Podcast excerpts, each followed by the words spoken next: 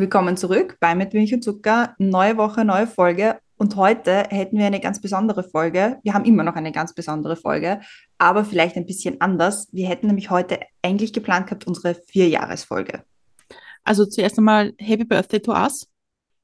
Und auch im Vorhinein, das Schöne ist an, unserer, an unseren Jubiläumsfeiern, ist ja, dass sie immer einem Tag vom Geburtstag vor der Christiane sind. Deswegen merken wir uns das beide auch sehr gut. Also Happy Birthday to mit Milch und Zucker, vier Jahre. Und Happy Birthday to you, Christiane. Ich singe dir jetzt nichts vor, das lassen wir. Aber nachdem das ja ein Pre-Intro ist, oder wie man, das, wie man das fachlich nennen würde, haben wir uns gedacht, wir haben mit Milch und Zucker gegründet, um Menschen eine Stimme zu geben, die vielleicht keine Stimme haben. Und die Frauen im Iran geben gerade eine Stimme sehr mutig her und es geht um die Freiheit und es geht um die Selbstbestimmung und sie zeigen, was Mut ist. Und haben wir uns gedacht, das ist genau der Grund, warum wir vor vier Jahren mit Milch und Zucker gegründet haben. Und deswegen geben wir heute unsere Stimme an die Frauen im Iran und haben dazu eine spezielle Folge.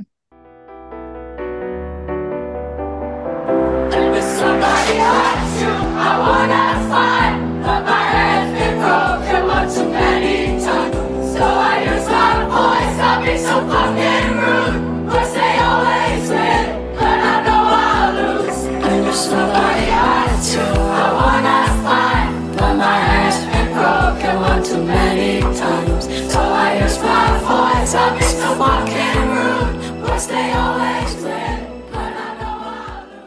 Willkommen zurück bei Mit Milch und Zucker. Eigentlich habe ich äh, uns alle schon begrüßt, deswegen fange ich mal gleich an mit der Vorstellung. Also mein Name ist Christiane, neben mir im Zoom-Fenster ist wie immer die Brenda. Hallo.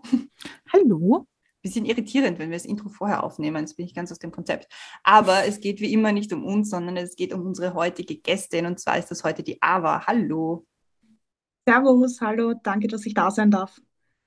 Wir freuen uns extrem, dass du zu uns gekommen bist. Wir kennen uns alle drei aus Simmering, dem besten Bezirk der Welt, also zumindest in Wien, aber auch der Welt. Und ähm, wir kennen dich aus einem äh, bestimmten politischen Kontext, aber darum soll es heute nicht gehen. Es geht nämlich heute um dich, um den Iran, worüber die Brenda dann ein bisschen mehr bei der Themenvorstellung reden wird. Und warum haben wir dich dazu eingeladen? Du bist zwar in Wien geboren, aber hast immer noch Familie, Verwandte im Iran und bekommst das natürlich was momentan abgeht, in einer, auf einer ganz anderen Ebene mit als wir. Worüber wir heute mit dir reden wollen und wo du uns ein bisschen einen Einblick geben könntest oder darfst oder willst oder ja, das erklärt jetzt die Brenda. Wir haben uns das Thema für dich überlegt. Women Life Freedom, der Kampf der Frauen im Iran um ihre Freiheit. Wir kennen den Iran eigentlich nur aus den Nachrichten, meistens verbunden mit Aufständen, Todesnachrichten und ähnlichem. Wir beobachten gerade, wie mutige Frauen gegen ein Regime ankämpfen, das ihnen keine Freiheiten zugesteht. Sie kämpfen einen tapferen und gefährlichen Kampf für den ersten Schritt in ein selbstbestimmtes Leben. Wir wollen heute mit dir über den Iran sprechen, über die Menschen, die wir nicht in den Nachrichten sehen, über dein Bild vom Iran, über den Alltag, den wir im Iran hätten, worüber wir drei Frauen dort unsere Meinung austauschen dürften. Und wir wollen gerne einen Einblick in die Gesellschaft bekommen und wissen, wie du die Zukunft des Iran siehst. Wir fangen aber wie immer an mit den Questions to Go und die Christiane hat die erste. Genau. Bist du bereit? Ja. Film oder Serie? Film. Ausschlafen oder früh aufstehen? Aufsch ausschlafen. Inspiration hole ich mir durch? Durch die Menschen, die ich tagtäglich sehe. Als Kind wollte ich werden? Lustige Sache, Schauspielerin. Der beste Ratschlag, den du je bekommen hast? Sei du selbst. Womit kann man dir eine Freude bereiten? Durch Schokolade, durch ein Lächeln, eigentlich durch vieles. Ich bin leicht zu unterhalten und glücklich zu machen. Wenn du ein Video haben könntest von einer Situation deiner Wahl aus deinem Leben, welche wäre es? Ich glaube, von dem Tag, an dem ich mich entschieden habe, in die Politik zu gehen. Abschalten kann ich am besten bei? Mit Freunden, Musik. Welches Lied darf auf keiner Playlist fehlen? Aktuell gibt es das persische Lied Baraye. Das darf bei mir auf der Playlist nicht fehlen. Danke sagen möchte ich. Meiner Familie und meinen Freunden, dass sie immer hinter mir stehen und mich bei jeder Entscheidung unterstützen. Und wie trinkst du deinen Kaffee? Unter der Woche schwarz, am Wochenende mit Milch und Zucker.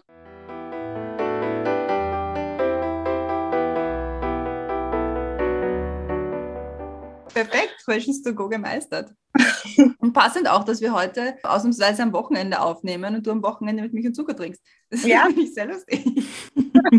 Dazu passend mal gleich die erste große mit Milch und Zucker Frage. Und zwar ist das, was ist oder war der beste Kaffee, den du getrunken hast? Weil wurscht, wie man den Kaffee trinkt oder wie er schmeckt, das kommt meistens dann doch auf die Gesellschaft an. Den besten Kaffee trinke ich eigentlich unter der Woche immer. Das ist der erste Kaffee in der Arbeit zum Wachwerden.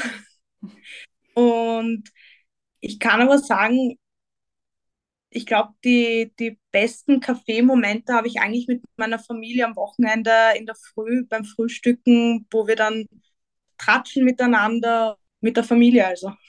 Wir haben ja schon ganz viel mit verschiedenen Menschen über Cafés aus verschiedenen Ländern der Welt gesprochen. Und ich habe jetzt gerade überlegt, wie trinkt man eigentlich im Iran Kaffee? Sehr wenig. Also die, die trinken meistens Schwarztee. Aber wenn sie Kaffee trinken, das ist mir bei der letzten Reise aufgefallen, es gibt nur eine Kaffeesorte und das ist Cappuccino. Echt? Also alles andere gibt es nicht, da muss man halt erklären, wie man einen Kaffee Latte haben möchte. Aber Cappuccino ist so, was überall eigentlich auf einer Speisekarte oben steht. Ich hätte jetzt echt Geld gewettet darauf, dass du sagst, wie in einem türkischen Kaffee, dass das irgendwie so in dieser Kultur ist. Na, gar nicht, gar nicht. Also die iranische Kultur ist eigentlich keine Kaffeekultur, sondern eher schwarzen Tee. Gibt es überall, ob in der Früh, zu Mittag, Nachmittag oder am Abend. Aber wenn es einen Kaffee gibt, dann einen traditionellen Cappuccino eigentlich, so wie wir ihn kennen. Und du hast gerade gesagt, bei deiner letzten Reise äh, in den Iran, wann war das? Das war Mai, Juni diesen Jahres. Also eh gar nicht so lang her eigentlich. Genau, genau. Wenn wir jetzt einmal so ein bisschen auf eine Reise gehen mit dir und in den Iran, also wir, wir reden jetzt gerade drüber und wenn wir jetzt ins Flugzeug steigen und Teheran fliegen würden, wie würde das ausschauen, wenn wir dort ankommen? Ich stelle mir sehr so vor, dass man im, im Flugzeug schon sitzt und als Frau sich schon mal ein Kopftuch aufsetzen muss. Ähm, also es kommt immer darauf an, mit welcher Airline du fliegst. Solltest du mit der Austrian Airlines fliegen, kannst du bis zur Ankunft oder Landung das Kopftuch mal beiseite lassen. Da sitzen die Leute dann im T-Shirt, ganz normal gekleidet, so wie wir es eigentlich für normal empfinden. Und sobald man aus dem Flugzeug aussteigt, kommt dann das iranische Gesetz, was vorgeschrieben ist, dass die Frau ein Kopftuch tragen muss, einen Mantel und, und ja nicht irgendeine ein Körperteil zeigen darf. Also so richtig auch hochgeschlossen und so und lange Genau. Hose oder Kleid oder Rock oder was auch immer. Genau, man muss halt sagen, dass sich das in den letzten Jahren auch natürlich ein bisschen verändert hat. Also es ist meistens so, dass meine Familie und ich, die dann aus Österreich kommen, viel, viel strenger gekleidet sind als die Menschen dort, weil sie halt wissen, inwieweit sie gehen dürfen. Das ist halt echt schlimm, dass ich das sage, weil Menschen sollen sich eigentlich so kleiden, wie sie Mhm. möchten, aber halt nach dem iranischen Gesetz wissen die Menschen einfach, so weit kann ich gehen mit der Kleiderordnung als Frau. Wir natürlich schauen immer, dass das Kopftuch passt, dass der Mantel passt, den wir angezogen haben und das ja nicht bei der Passkontrolle. Das heißt, ja, sie dürfen nicht einreisen oder sonstiges. Ich meine, du bist, du bist in Österreich geboren und aufgewachsen. Wie fühlt sich das für dich an? Ist das eine Art Verkleiden? Ja, ja, und ich finde das echt schlimm und das ist für mich meistens, ich steige in den Flieger, nach maximal vier Stunden bin ich in einem anderen Land, was eigentlich mein zweites Heimatland ist, sozusagen, wo meine Eltern herkommen. Und es ist für mich, als ob ich auf einen anderen Planeten fliegen würde, weil alle Frauen schauen gleich aus, haben alle ein Kopftuch, Mantel, die Männer lange Hose. Man sieht da eigentlich keine Kleidungsvielfalt. Und ich muss dann alle paar Minuten schauen, passt das Kopftuch, bin ich eh nicht so freizügig gekleidet, auch bei der Kleiderauswahl. Und das ist halt schon ein bisschen für mich dann eine kritische Zone. Und auch mit viel Schrecken und Angst natürlich verbunden. Und wie, wie fängt das an? Also äh, ist das mit einer bestimmten Altersgrenze, dass man dann anfangen muss, als Frau ein Kopftuch zu tragen? Oder ist das von klein auf eigentlich? Ähm, also in der Schule, ich will jetzt nichts Falsches sagen, glaube ich schon, dass man ein Kopftuch tragen muss, aber ich glaube mit dem zwölften Lebensjahr, also mit dem Eintreten der Periode, muss die Frau dann offiziell das Kopftuch tragen. Also das Mädchen eigentlich, aber für, für das islamische Regime im Iran ist es dann schon eine Frau. Und wie war das für dich, wie du das erste Mal praktisch in den Iran geflogen bist und eben dieser, dieses ganze Ritual durchgehen musst, also einen Kopftuch aufsetzen und einen Mantel anziehen und ich vermute mal, dass man sich auch anders verhält oder anders verhalten muss, als, als man wir es in Österreich gewöhnt sind als Frauen. Wie haben dir das deine Eltern erklärt und wie war das für dich? Ich habe es ja bei den anderen gesehen und ich muss halt auch ehrlich sein, wenn man in Österreich aufwächst, hier geboren ist und noch nie halt ein Kopftuch getragen hat, dann ist es schon beim ersten Mal etwas Spannendes. Also ich kann mich nicht genau an die Situation erinnern, aber ich glaube schon, dass, dass ich von mir aus selbst gesagt habe, hey, wieso trage ich wie meine Tante oder wie meine Mama nicht das Kopftuch auf der Straße? Also ich glaube schon, dass es am Anfang, dass dieses Bewusstsein nicht da war, dass die Frau damit unterdrückt wird und einem System unterliegen ist, was das vorschreibt, was die Frau anzieht. Das heißt, ich nehme schon schon an, dass ich es damals ohne jeglichen Bewusstsein dann getragen habe und das auch nicht schlimm gefunden habe. Jetzt dann mit, der, mit dem Eintritt der Pubertät und mit dem Bewusstsein, okay, Frauenrechte, Menschenrechte und Selbstbestimmung, war es dann für mich schon ein bisschen auch kritisch, aber ich glaube nicht, dass ich auch mit aktuellem Stand nachvollziehen kann, wie es dann für, für jemanden in meinem Alter ist, der das tagtäglich tragen muss. Für mich sind das dann dreieinhalb Wochen, wo ich dann auf der Straße das Kopftuch tragen muss oder den Mantel. Für jemanden in meinem Alter ist es Usus haben wir schon verstanden, dass, dass diese Auflagen, die der Staat und das islamische Regime den Menschen, den Frauen dort gibt, dass das natürlich sehr heikel ist in der Öffentlichkeit, wo man beurteilt wird. Wie ist es dann, wenn du dann bei deiner Familie bei der Haustür reingehst, ist dann das Kopftuch unten und Holodrio wie in Österreich oder haben die auch, also ist es auch ein, in der Familie ein anderer Umgang miteinander? Nein, gar nicht. Also die Menschen, die, die man draußen sieht im Iran, sind komplett andere, die man dann in den eigenen vier Wänden sieht. Also sobald man bei der äh, Haustüre hineingeht, ist das Kopftuch sofort unten, der Mantel ähm, ausgezogen und die Menschen sind dann ganz genauso wie wir gekleidet. Also meistens unter jedem Mantel versteckt sich sowieso dann das Kleid oder ähm, die Jeanshose mit dem T-Shirt oder sonstiges. Also in den vier äh, Wänden ist dann eine komplett andere Welt. Wir haben es ja vorher bei der Themenvorstellung oder bei deiner Vorstellung kurz angerissen wir bekommen die Bilder natürlich mit, also die ganze Welt hoffentlich ähm, bekommt die Bilder mit, wie es gerade ausschaut im Iran. Und es wird jetzt immer weniger, weil jetzt auch das Internet, glaube ich, gekappt wird oder mhm. immer mal wieder zurückgedrosselt wird. Wie, wie geht es dir denn mit oder wie bekommst du das mit? Aktuell kriege ich es natürlich über Social Media mit. Ich finde das toll und gut, dass Menschen Wege gefunden haben, wo sie trotzdem die sozialen Netzwerke nutzen können. Ich glaube, das ist in einer Welt, wie wir sie halt heute haben, sehr wichtig, dass wir Social Media alle nutzen, eben für genau solche Nachrichten, dass uns Menschen, die halt in ihrem Land stimmlos oder genau stimmlos gemacht werden, uns zeigen, was da für Untaten passieren und dass wir sie dann halt eben in Österreich jetzt auch teilen können und sehen können, was da für Grausamkeiten passieren. Du wirst du wohl ähnliche Bilder auf Social Media sehen wie wir, halt vielleicht auch in, in, in anderen Sprachen, aber so prinzipiell glaube ich schon, dass wir es auf Social Media ganz gut mitbekommen. Schaust du dir auch wieder an, was im Iran in den Medien berichtet wird oder gibt es da gar keine Berichte drüber? Ja, schaue ich mir auch an. Also wir haben iranisches Fernsehen zu Hause. Und das ist halt immer recht spannend, weil im iranischen Staatsfernsehen, also ich nenne es einmal den iranischen ORF, bekommt man gar nichts mit von den Protesten. Da heißt es immer, das ist vom Ausland gesteuert. Wir Iranerinnen, gut, im iranischen Staatsfernsehen wird jetzt nicht gegendert, wir Iraner, sagen sie, halten zusammen, es gibt keine Proteste und das sind einige Leute, die halt wild um und dumm schlagen und das ist halt alles eben von Amerika, vom Westen, von Europa gesteuert. Also da wird gar nicht darüber berichtet, dass eine 22-Jährige ermordet wurde und ich nenne es jetzt Ermorden auch von der Sittenpolizei. Da wird nicht darüber gesprochen, dass verschiedenste Gesellschaftsschichten auf der Straße sind, weil sie einfach unzufrieden mit diesem System sind.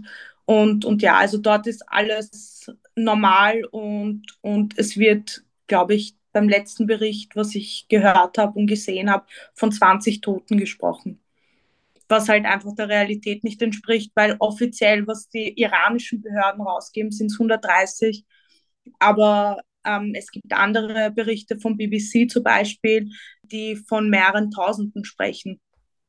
die einfach nicht offiziell gemacht werden, weil sie reden auch von Selbstmorde. Also die letzten Berichte, die wir halt mitbekommen haben, waren die letzten fünf Frauen, die gestorben sind, waren auf der Demo und haben dann Selbstmord begangen. Also das ist so die neue Taktik des Regimes und der Diktatur, die sagen, diese Menschen nehmen, nehmen sich das Leben selbst und werden nicht von uns getötet. So geben sie das dann den Leuten im Iran aus. Also weiter. Jetzt hast du eine Familie im Iran und hast auch wahrscheinlich Freunde im Iran und Menschen, mit denen du in Kontakt bist. Wie sehen die das? Was, wie, wie sagen die Menschen, mit denen du Kontakt hast? Was sagen die? Wird das etwas bewirken? Verändert sich was oder wird es einfach brutal niedergeschlagen? Wir haben sehr viel Kontakt mit der Familie, also seit neuestens. Eben, ich bin froh darüber, dass es jetzt Wege gibt, wo man wieder Kontakt zu der Familie hat, zu den Freunden und zu den Bekannten bis vor zwei Wochen sah die Geschichte anders aus. Da wussten wir nicht, was mit der Oma ist, mit der Tante ist oder sonstiges, weil wir einfach eine Woche lang nichts gehört haben. Die Familie und die Freunde sind halt dort sehr zuversichtlich. Also sie sagen, es gab genug Protestbewegungen, das gibt es ja immer wieder im Iran, dass aufgrund irgendeiner Geschichte, ob es jetzt wirtschaftliche Krise ist, Teuerungen, die Inflation oder eben solche politische Themen, da gehen die Leute immer auf die Straße und die Intervalle werden ja auch kürzer. Aber diesmal ist halt einfach anders und da ist auch die Familie sehr zuversichtlich, dass der Iran sich wieder zu dem entwickelt, was, was der Iran war vor 79. Also die Leute sind sehr optimistisch und, und ich bin auch froh, dass sie diesen Mut und diese Kraft nicht verlieren. Du bist ja selber auch ein sehr politischer Mensch. Was sind so die Gespräche, die du mit deinen Freunden oder Verwandten im Iran führst momentan? Was sie sich halt von uns erwarten im Ausland. Es ist halt schwierig. Ich nehme jetzt mal Österreich als Beispiel. Was kann Österreich tun? Und, und ich überlege mir das oftmals, dass ich mir Notizen mache, ein Protokoll führe von den Gesprächen und das dann irgendeiner zuständigen Person gebe. Aber diese Liste wird halt sehr lang sein. Und ob Österreich das alleine schafft, weiß ich halt nicht. Ich glaube, es muss international etwas geschehen die Leute erwarten sich, dass wir lauter sind, dass wir diese Untaten aufzeigen, ob es jetzt auf Instagram ein Teilen eines Videos ist, das Teilen einer Story von einem, einer Person ist, von ein, das letzte Mädchen, was umgebracht wurde, hat sehr viele YouTube-Videos zum Beispiel gemacht, tagtäglich von ihrem Leben, was sie hier erlebt, was sich ändern soll, was ihre Traumwelt ist, dass wir solche Dinge auch beim Namen nennen und nicht wegschauen. Das ist, glaube ich, das meiste, was sich die Leute erwarten, diese Solidarität. Was politisch machbar ist, jetzt mal realistisch gesehen in Österreich, ist zu sagen, wir verhandeln nicht, ob es das Atomabkommen ist mit dem Iran, solange so menschenverachtende Politik dort betrieben wird. Diplomatische Beziehungen beenden. Um überhaupt wirtschaftliche Beziehungen zu äh, beenden, laut zu sein als Politikerinnen. Ich frage mich tagtäglich, wo sind diese Politikerinnen, die für internationale Solidarität stehen? Die sind alle mundtot. Ich äh, frage mich halt selbst auch als sehr politischer Mensch, wo sind diese Menschen? Ich sehe von verschiedensten Parteien zwar auf Demonstrationen Leute und das äh, Politikerinnen und das freut mich sehr über den Parteigrenzen hinaus. Aber das ist zu wenig. Also die müssen rausgehen, ob es Presseaussendungen sind, ob es im Parlament ist, sonstiges. Sie müssen einfach lautstark für diese Menschen reden, die eben stimmlos gemacht werden. Wenn du jetzt erzählst von den, von den Frauen, die mhm. auf YouTube ihre Geschichte teilen oder, oder auf TikTok oder Instagram, wie auch immer, wie gefährlich ist das für die eigentlich? Wie gefährlich ist das für die, vom Regime irgendwie jetzt auch dafür verfolgt zu werden? Sehr schlimm. Also es gab eine, ich will jetzt nichts Falsches sagen, aber die war in der LGBTIQ-Community sehr stark. Die hat auch im Iran gelebt und die hat sehr viele Instagram-Videos gemacht und TikTok, um das Bewusstsein zu erwecken in der Bevölkerung, bei ihren Followern, die aus dem Iran waren. Und die Regierung hat das eben mitbekommen und sie ist jetzt in, in lebenslanger Haft mit der Todesstrafe versehen. Und natürlich spielen die Leute nach iranischem Gesetz und nach der Diktatur dort mit dem Feuer, wenn sie ein Video teilen, ob es jetzt etwas von ihrem Gesicht oder sonstiges ist ohne Kopftuch. Also es ist halt sehr gefährlich, aber ich finde das stark und toll von den Frauen vor allem, dass sie sich da nicht runterkriegen lassen und das trotzdem machen. Aber es ist halt natürlich sehr gefährlich, das können wir uns gar nicht vorstellen. Ich stelle jetzt mal die zweite mit Milch und Zuckerfrage und zwar, was kann man von dir lernen? Was man von mir lernen kann, glaubt, das ganze Leben ist ein Lernprozess und jeder Mensch ist unterschiedlich und besonders. Also es gibt jetzt nichts, was ich mache, äh, was jemand anderer oder jemand anderen nicht machen könnte oder macht. Aber ich glaube, eine Sache, die für mich spricht, ist einfach, ich weiß selbst, dass ich im Iran Familie habe, dass ich Freunde habe und es sein könnte, dass ich vielleicht bis diese Revolution zu Ende ist und die Frauen das schaffen, ein demokratisches Land aus dem Iran zu machen, dass ich vielleicht meine Familie dort nicht mehr sehen könnte. Aber es für mich trotzdem wichtig ist, laut zu sein, auf die Straße zu gehen, auf die Demos zu gehen, aufzuzeigen, Solidarität zu zeigen. Und ich glaube, es ist auch sehr vielen äh, sehr wichtig, ähm, Leuten in meinem Alter, die auch hier geboren sind und vielleicht öfters auch in den Iran geflogen sind, zu, mitzuteilen, geht's auf die Straße. Jeder Mensch ist wichtig, der dort steht und mit protestiert, mit demonstriert. Wir in Österreich können auf die Straße gehen, ohne dass meine Eltern jetzt glauben, äh, oder denken, kommt mein Kind heute Nacht wieder zurück von dieser Demo oder nicht. Die Leute im Iran können das nicht. Also ich höre von sehr vielen, auch von unserer Familie, die mit Angst und Sorge das Kind auf die Straße lassen, weil sie nicht wissen, kommt es zurück oder nicht. Wir müssen das hier ausnützen. Wir leben in einer Demokratie und wir müssen laut sein für diese Menschen, eben, die nicht laut sein können. An dieser Stelle ist immer etwas, was ich glaube, was man von anderen Menschen lernen kann. Deswegen erzähle ich das jetzt auch, was ich glaube, was man von dir lernen kann. Und zwar, mein wie Wilfried Gesanne in der Einleitung schon gesagt hat, wir kennen sie aus einem politischen Kontext. Und was ich immer wirklich sehr bewundernswert an dir gefunden habe, ist, dass du so offen auf Menschen zugibst, auch wenn, wenn, wenn man von einer anderen Partei ist. Weil das ist also eigentlich in dem, in dem österreichischen politischen Feld nicht so üblich, dass man eigentlich einfach normal miteinander kommunizieren kann, auch wenn man auf der politischen Bühne vielleicht das eine oder andere aneinander auszusetzen hat. Und das finde ich einfach auch ein wichtiges Zeichen der Solidarität, weil im Grunde heißt es ja, dass man sich gemeinsam politisch engagiert. Man, jeder für, aus seiner persönlichen Perspektive will das Beste für jemand anderen. Und dass man einen anderen Zugang hat, fair enough. Aber ich finde, dieses aufeinander zugehen und miteinander, wie, wie du auch mit anderen Menschen kommunizierst, finde ich, kann man sicher von dir lernen. Ich kann das nur zurückgeben. Also ich hatte immer mit euch beiden ein sehr offenes Gesprächsklima. Wir haben auch gemeinsam für coole Projekte gekämpft, für also wichtige Zeichen gesetzt. Und für mich ist halt die Farbe nicht relevant. Es gibt natürlich gewisse Richtungen, politische Richtungen, die halt ein No-Go sind.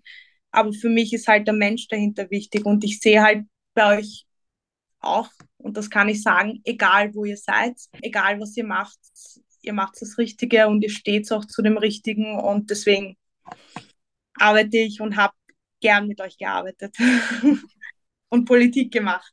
Wenn wir jetzt alle drei im Iran wären, hätten wir uns ziemlich sicher nicht in der Politik kennengelernt. Genau. Wie hätten wir uns kennengelernt und was hätten wir miteinander gemacht? Schwierige Frage. In der Politik würden wir sicher nicht landen, weil das politische System im Iran so komplex ist und, und so schlimm aufgebaut, dass wir vermutlich alle drei als von diesem Expertenrat und von diesem Wächterrat, den es gibt in diesem politischen System, nicht islamisch genug gewesen wären, dass wir als Kandidatinnen antreten dürfen zu irgendeiner Wahl.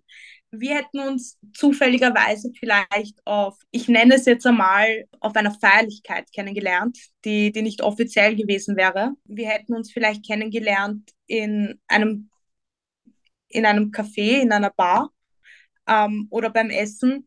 Also ich weiß von der iranischen Kultur aus und das schätze ich an den Menschen sehr und vielleicht haben das meine Eltern mir auch natürlich bei der Erziehung weitergegeben. Wir sind halt sehr offene Menschen. Und für uns ist jeder Fremde auch ein Freund oder eine Freundin. Also das ist einfach bei uns in der Kultur so. Ich merke das auch in meiner, bei meinen Iran-Reisen. Ich bin auf der Straße und jemand macht mir ein Kompliment das ist ja in Österreich nicht so, dass jemand vorbeigeht an dir und sagt, hey, du hast wunderschöne Schuhe heute an oder wow, deine, deine Augen sind so schön oder irgendetwas. Also diese Komplimente von irgendeiner fremden Person.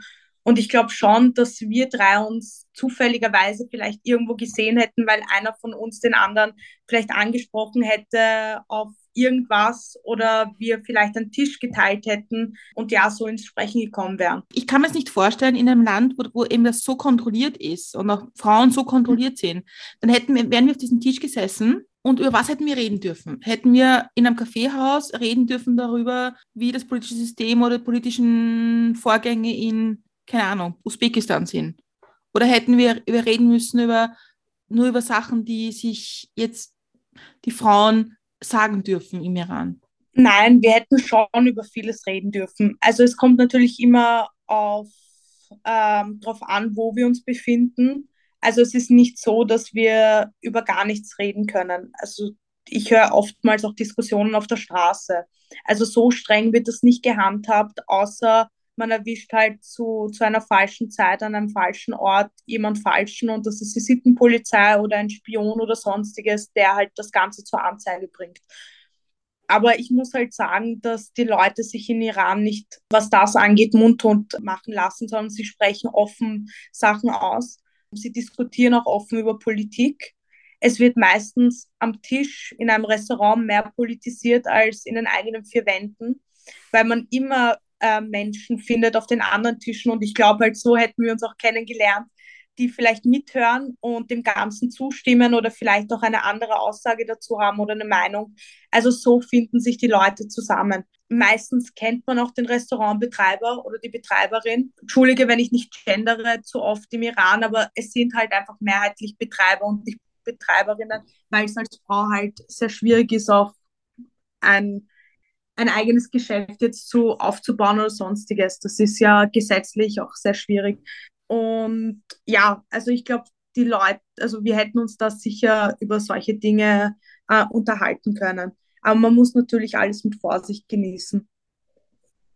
Und hätten wir jetzt, also jetzt angenommen, sagen, angenommen, wir würden mit dir mitfahren in den Iran deine Familie besuchen, außerhalb der Protest- und der Revolutionszeit jetzt, wäre es für uns als offensichtlich Österreicherinnen anders als für dich zum Beispiel? Nein, weil die Gesetze gelten sowohl für Touristinnen als auch für, für Staatsbürgerinnen. Das heißt, ihr werdet auch verpflichtet, dazu ein Kopftuch zu tragen, einen, eben die komplette Kleidung mit einem Mantel, lange Hose und, und alles Mögliche dazu. Wenn jetzt zum Beispiel Ramadan ist, also die Fastenzeit, müsstet ihr genauso mitfasten bis, bis zum Iftar. Also dieselben Gesetze gelten auch für Touristinnen.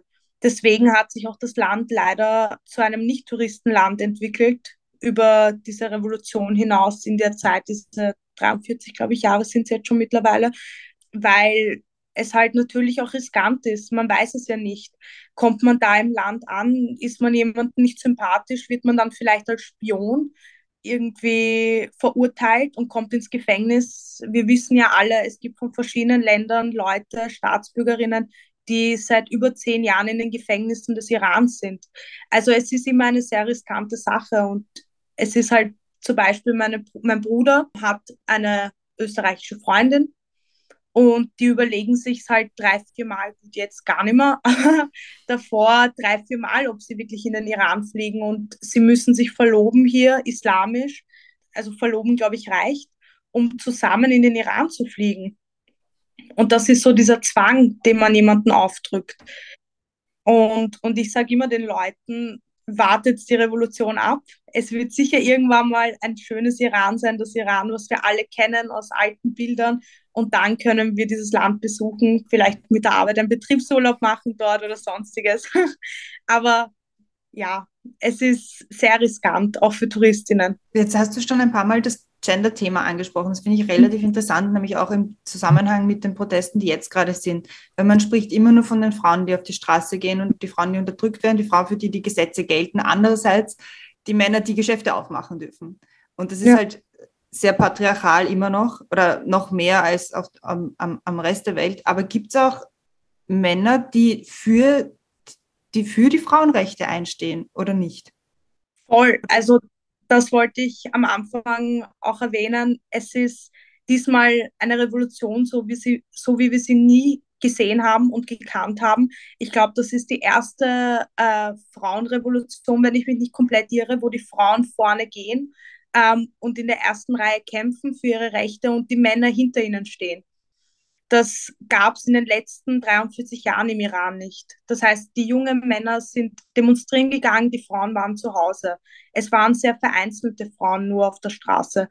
Jetzt aktuell, egal welche Gesellschaftsschicht man sich nur vorstellen kann, es sind alle vorne auf der Straße und demonstrieren für ein Thema und das ist äh, Frauenrechte, Menschenrechte, Selbstbestimmung. Und das ist halt das Schöne erstens an dieser Demonstration, dass dieses Bewusstsein, hey, es ist eine, es geht um die Frauen, aber trotzdem wir Männer müssen hinter unseren Frauen stehen, dass dieses Bewusstsein da ist und ich nehme an und dass es alles von Social Media kommt, weil Social Media hat vielleicht bei uns in den westlichen Ländern einen schlechten Einfluss, ob es jetzt Fake News oder sonstiges sind. Aber ich glaube, in Ländern wie in Iran hat es sehr viel zu Positiven beigetragen. Ob das jetzt der Tierschutz ist, das Demokratieverständnis, Frauenrechte und Menschenrechte.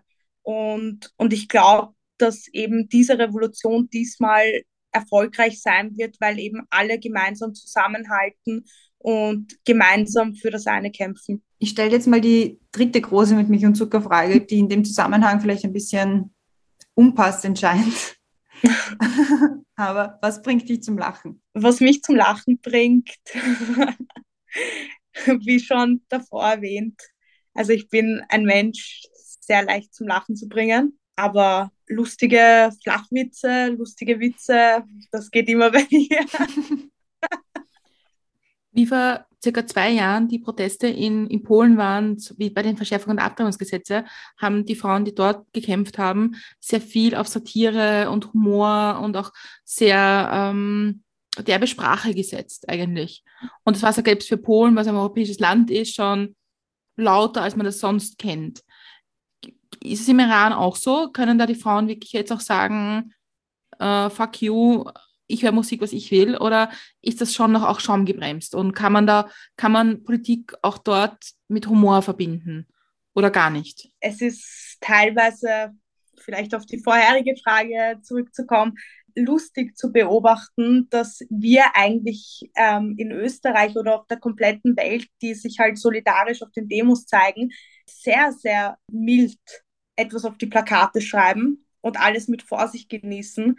Und, und die Transbis, die Memes, die ich teilweise auf, auf den Plakaten sehe, die die Frauen vorne im Iran tragen, die sehr viel mit Humor sind, ob es der geistliche Führer in irgendeiner Form ist oder sonstiges. Ich glaube schon, dass die Leute ihren Humor nicht verlieren und wissen, dass Humor teilweise Leute provoziert die halt eben Furcht und Angst haben, etwas zu verlieren, auf dem sie seit Jahren drauf sitzen, eben die Macht.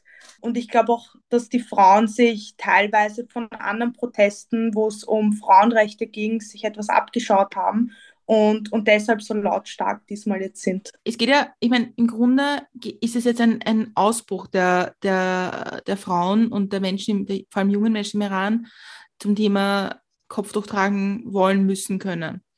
Aber im Zuge dessen wird auch oft berichtet, dass, dass ja auch Musik, Tanzen, alles Mögliche eingeschränkt ist. Ist es wirklich so stark eingeschränkt oder ist es ein Bild, das auch die westlichen Medien so zeichnen? Ja, es stimmt teilweise. Aber wie vorher schon erwähnt, die Leute lassen sich nicht gefallen. Also im Iran dürfen Frauen nicht singen. Musik im Allgemeinen ist tabu. Wir haben ja sehr viele Musikerinnen, die im Exil sind aufgrund dessen, weil sie halt einfach ihr Instrument nicht mehr ausüben durften, keine Konzerte mehr geben durften. Das hat sich aber in den letzten Jahren geändert. Ich weiß jetzt nicht wann genau, aber es hat sich einfach im Laufe der Zeit geändert. Es gibt jetzt Konzerte im Iran von bekannten Musikerinnen. In den Autos wird Musik abgespielt, ob es westliche ist oder iranische. Und ja, ich weiß nicht, ob sich ein Gesetz geändert hat, dass sie das dürfen, aber ich kann halt nur berichten, dass die Leute das schon machen. Also es gibt Konzerte dort. Ich war selbst auf einem Konzert im Juni, wo ich dort war und, und im Auto hören wir auch laute Musik. Ich sage immer, das Einzige, was den Iran wie den Iran nach der Revolution aussehen lässt, ist das Kopftuch der Frau und die, die Bekleidung der Frau. Nichts anderes hat sich geändert, weil die Menschen dort feiern, wenn sie das wollen. Die Menschen dort trinken, wenn sie das wollen. Die Menschen dort hören Musik, wenn sie das wollen. Sonstiges. Das ist alles in Ordnung und, und ja, aber das Problem halt ist, sie haben diese Freiheit nicht. Und, und dieses Gesetz unterbietet sowas. Und wenn sie in falsche Hände ger äh, geraten oder jemand Falsches gerade vor Ort ist, dann kann es recht gefährlich sein. Aber das, was die Menschen im Iran halt ausmacht, ist, dass sie halt diese Zuversicht niemals verlieren und sich halt nicht unterkriegen lassen.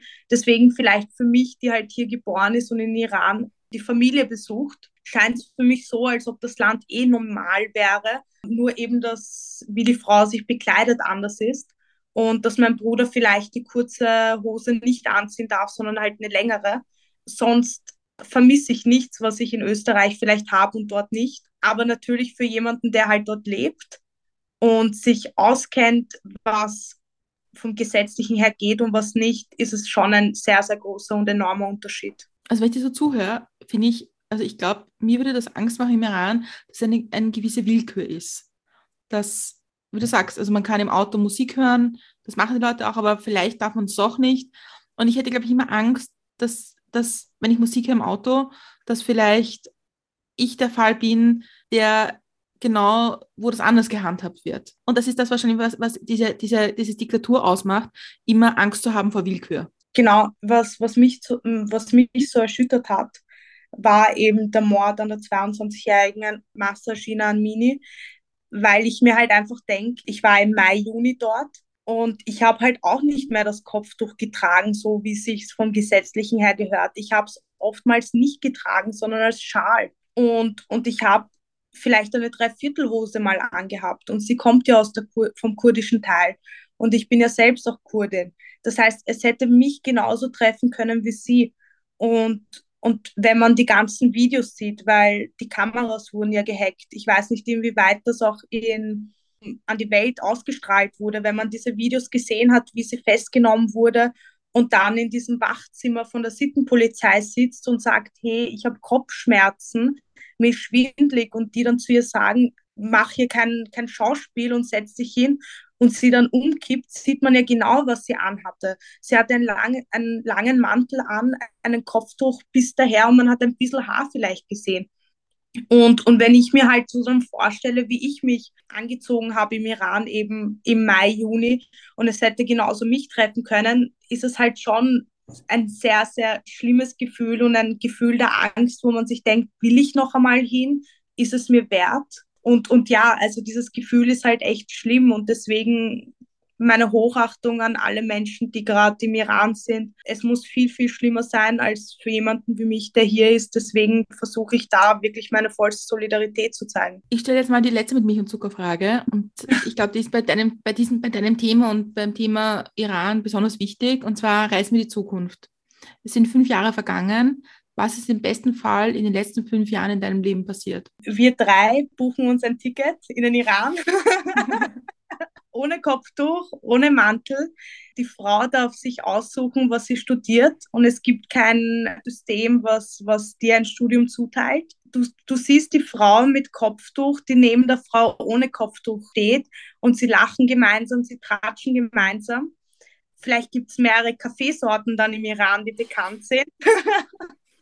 Und ja, und die Menschen sind einfach glücklich, weil sie gemerkt haben, wie wichtig es ist, seine Stimme und die eigene, ihre Stimme zu erheben und für die eigenen Rechte zu kämpfen und wie wichtig die Stimme des Volkes ist, weil sie gemeinsam nur stark sind und gemeinsam ihr Ziel erreicht haben und das von Freiheit, Gerechtigkeit und Solidarität. Wie wir drei jetzt in den Iran reisen wollen, weil wir wollen ja ein bisschen ein Bild vom Iran zeichnen. Wo würden wir hinfahren? Was würden wir uns anschauen?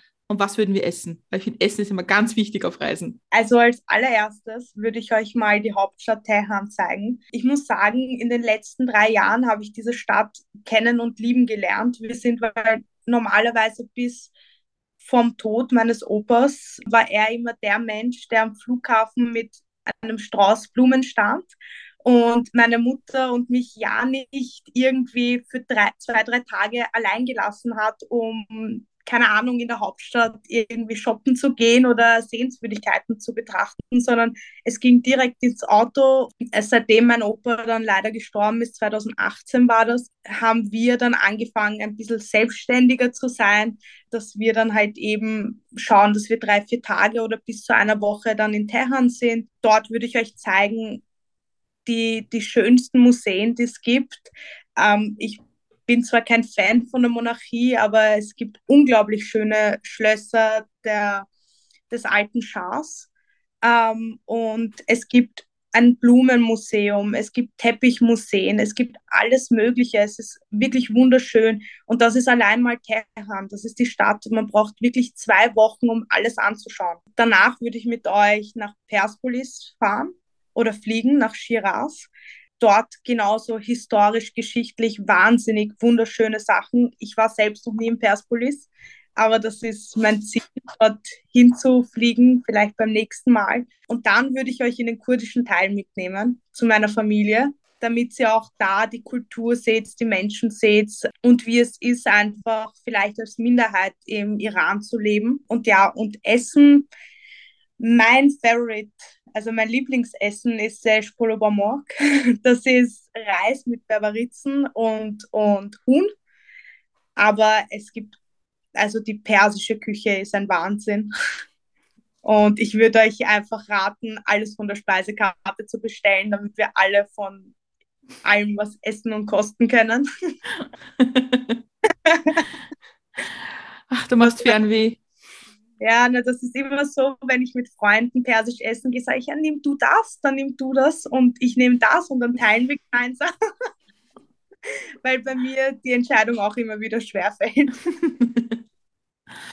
Und ich meine, ich habe ich hab ein paar Podcasts gehört zur Situation jetzt im Iran und ich glaube, auch so Medienbeobachter sind sich nicht ganz einig, ob das Regime nicht irgendwann sein Minimalzugeständnis machen wird den Frauen gegenüber, um das einfach vom Tisch, Tisch zu haben.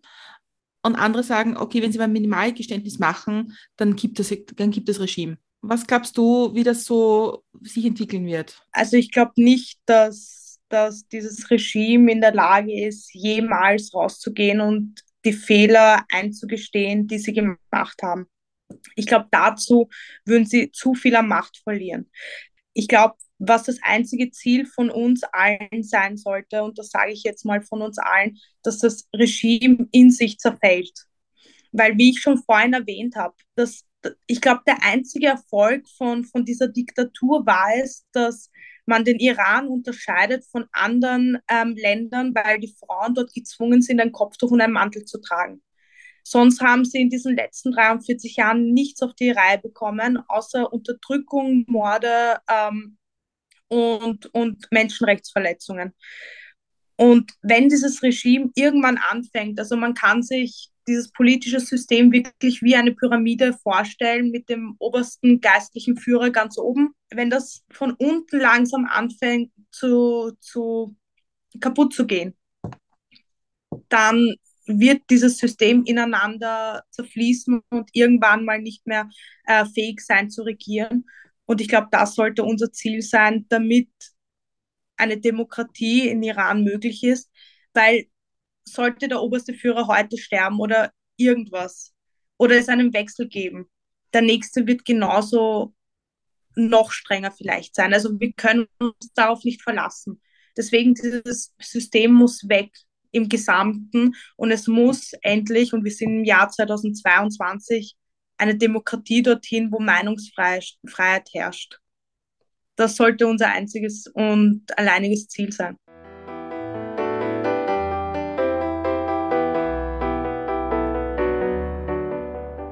Das waren jetzt, glaube ich, die Schlussworte.